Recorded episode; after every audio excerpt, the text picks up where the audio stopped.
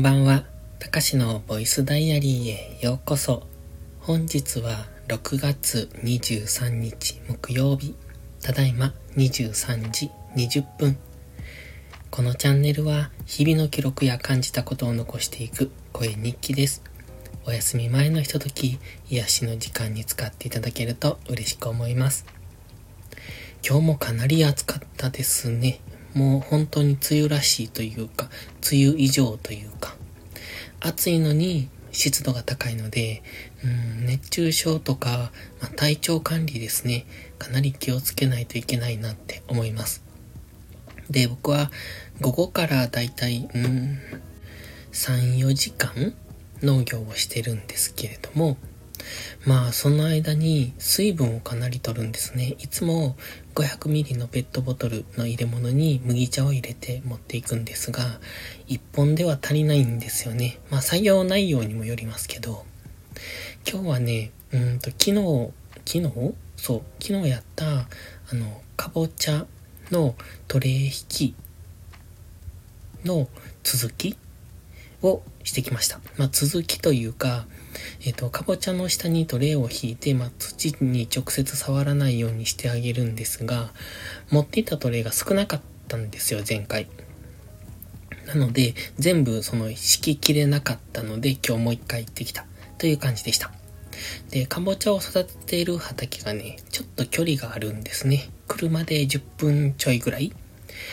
で、こう、田舎での車の10分って結構な距離があるので、だから、まあまあ遠いんですね。で、トレイが足りなかったからってもう一回鳥に帰って戻るっていうにはかなり手間すぎるっていう、そんな感じなんで、改めて今日行ってきたんですが、その時にね、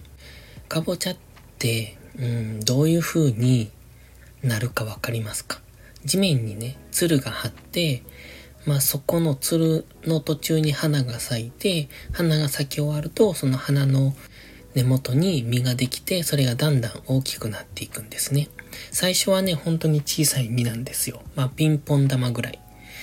で、それが大きくなって、今ソフトボールぐらい。まあ中にはね、もう結構大きいサイズ。うん、だから、どのくらいハンドボールって言うとちょっと言い過ぎかもしれないですけども、まあそれに近い大きさのものもあるんですね。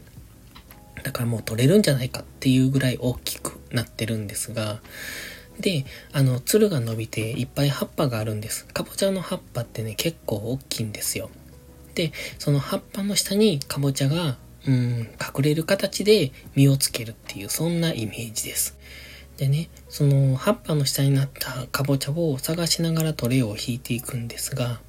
その、なんでそんな、うんと葉っぱの下に隠れてしまっているのかっていうのも理由があるらしくって、どうやらその葉っぱはかぼちゃ自体の日よけになっているみたいなんですね。太陽の日差しから守るためにその葉っぱが大きくなっているんですが、今回ね、うちが育ててるかぼちゃは葉っぱが小さいんです。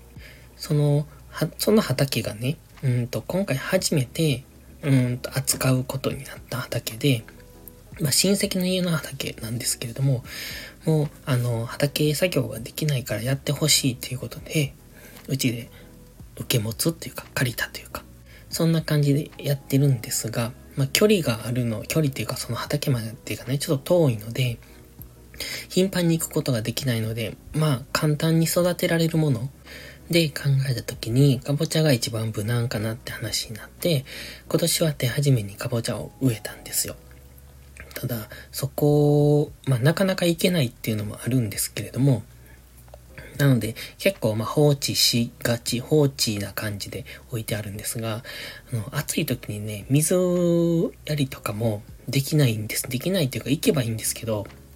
のなかなかできなくって、で、いつもはね、かぼちゃって水やりしていないと思うんですね。基本ほったらかしみたいな育て方をするんですけど、水に関しては。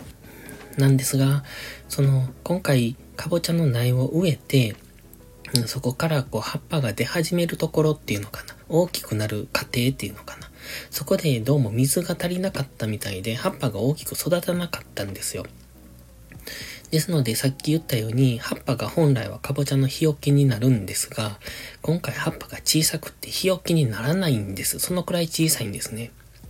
多分ね、3分の2ないかなぐらい。だから半分、えっ、ー、と、本来の葉っぱのサイズの半分よりはちょっと大きいと思うけど、でもかなり小さい。ので、日よけにならなくって、かぼちゃが丸々火に当たる状態でなってるんですよ。まあ、それは良くないねっていうことで、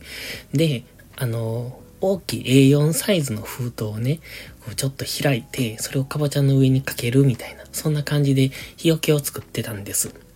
とはいえ、A4 サイズの封筒で収まるぐらいのサイズってわけじゃなくて、まあ、かぼちゃが大きいので、そんな、そんな封筒のサイズでは全然足りなくって。なので今日はね、米袋を切って、その中にかぼちゃを入れるみたいな。まあ、なんせ大きな袋、紙の袋なんですけどね。で、それをかぼちゃ、うーんと、かぼちゃの上からかぶせるというか、まあ、日よけにしてきたんですね。まあ、それで実際、どのくらいちゃんと育つかがわかんないので、まあ、実験ですね、今年は。なので、本当に葉っぱがないから人工的に日よけを作ってっていう感じでやってました。まあ、どうなるか、収穫時期にうまく育ってればラッキー、うまくいかなければ来年改善っていう形でやっていくのかな。で、タイトルに書きましたトウモロコシが身長くらいになりましたなんですが、今日ね、トウモロコシの土寄せ、いつも土寄せをして、してるんですよ。で、まあ結構たくさん、あの植えてあるので、その根元が倒れないように土を寄せるんです。で、えっ、と、今日もやってたんですが、まあ3回目になるのかな、今日で。で、時期をずらして植えてるので、何回も何回も土寄せはするんですけど、まあ一応、大きく育ってきたので3回目で最終の土寄せをしたんですが、ちょっと時期が遅くって、あの土寄せをするね。トウモロコシが大きく育ちすぎてたんです。だから身長ぐらい、あの、なんでしょう、ドラマとかでね、サトウキビ畑の間とかを、をうんと移動したりとか走ったりとかいうシーンが、うん、ないかな。そんな感じのイメージなんですよね。サトウキビみたいな感じなんですよ。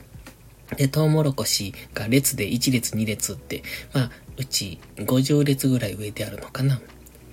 で、その間を、こう、えっ、ー、と、土を、なんていうのかな、掘って、えっ、ー、と、畝を立てるっていうんですけれども、土を掘って左右に土を持っていく機械が、まあ、小さい手押しの機械があるんですけどね。で、それで、その、えっ、ー、と、トウモロコシの列と列の間を行くんですよ。で、もちろん自分の歩くところは土を掘っていってるので、えっ、と、トウモロコシが植えてるところよりも一段低くなるんですね。だから、多分、トウモロコシの根っこよりも、うん、2、30センチぐらい低いところを自分は歩いているので、だからまあ、えっ、と、そこに歩いた時に自分の身長ぐらいにはなってるんですが、それでもね、結構大きいんですよ。で、もうすぐ、もう実がなってきているのかな小さい実がなってます。ので、もうそろそろ収穫時期にもう近づいてくるんですけれども、まあそんな感じで今日は土寄せをしてて、まあ、トウモロコシの葉っぱが左右からわさーって出てるところを進んでいくんです。なんかちょっとね、ジャングルの中を歩いてる感じでした。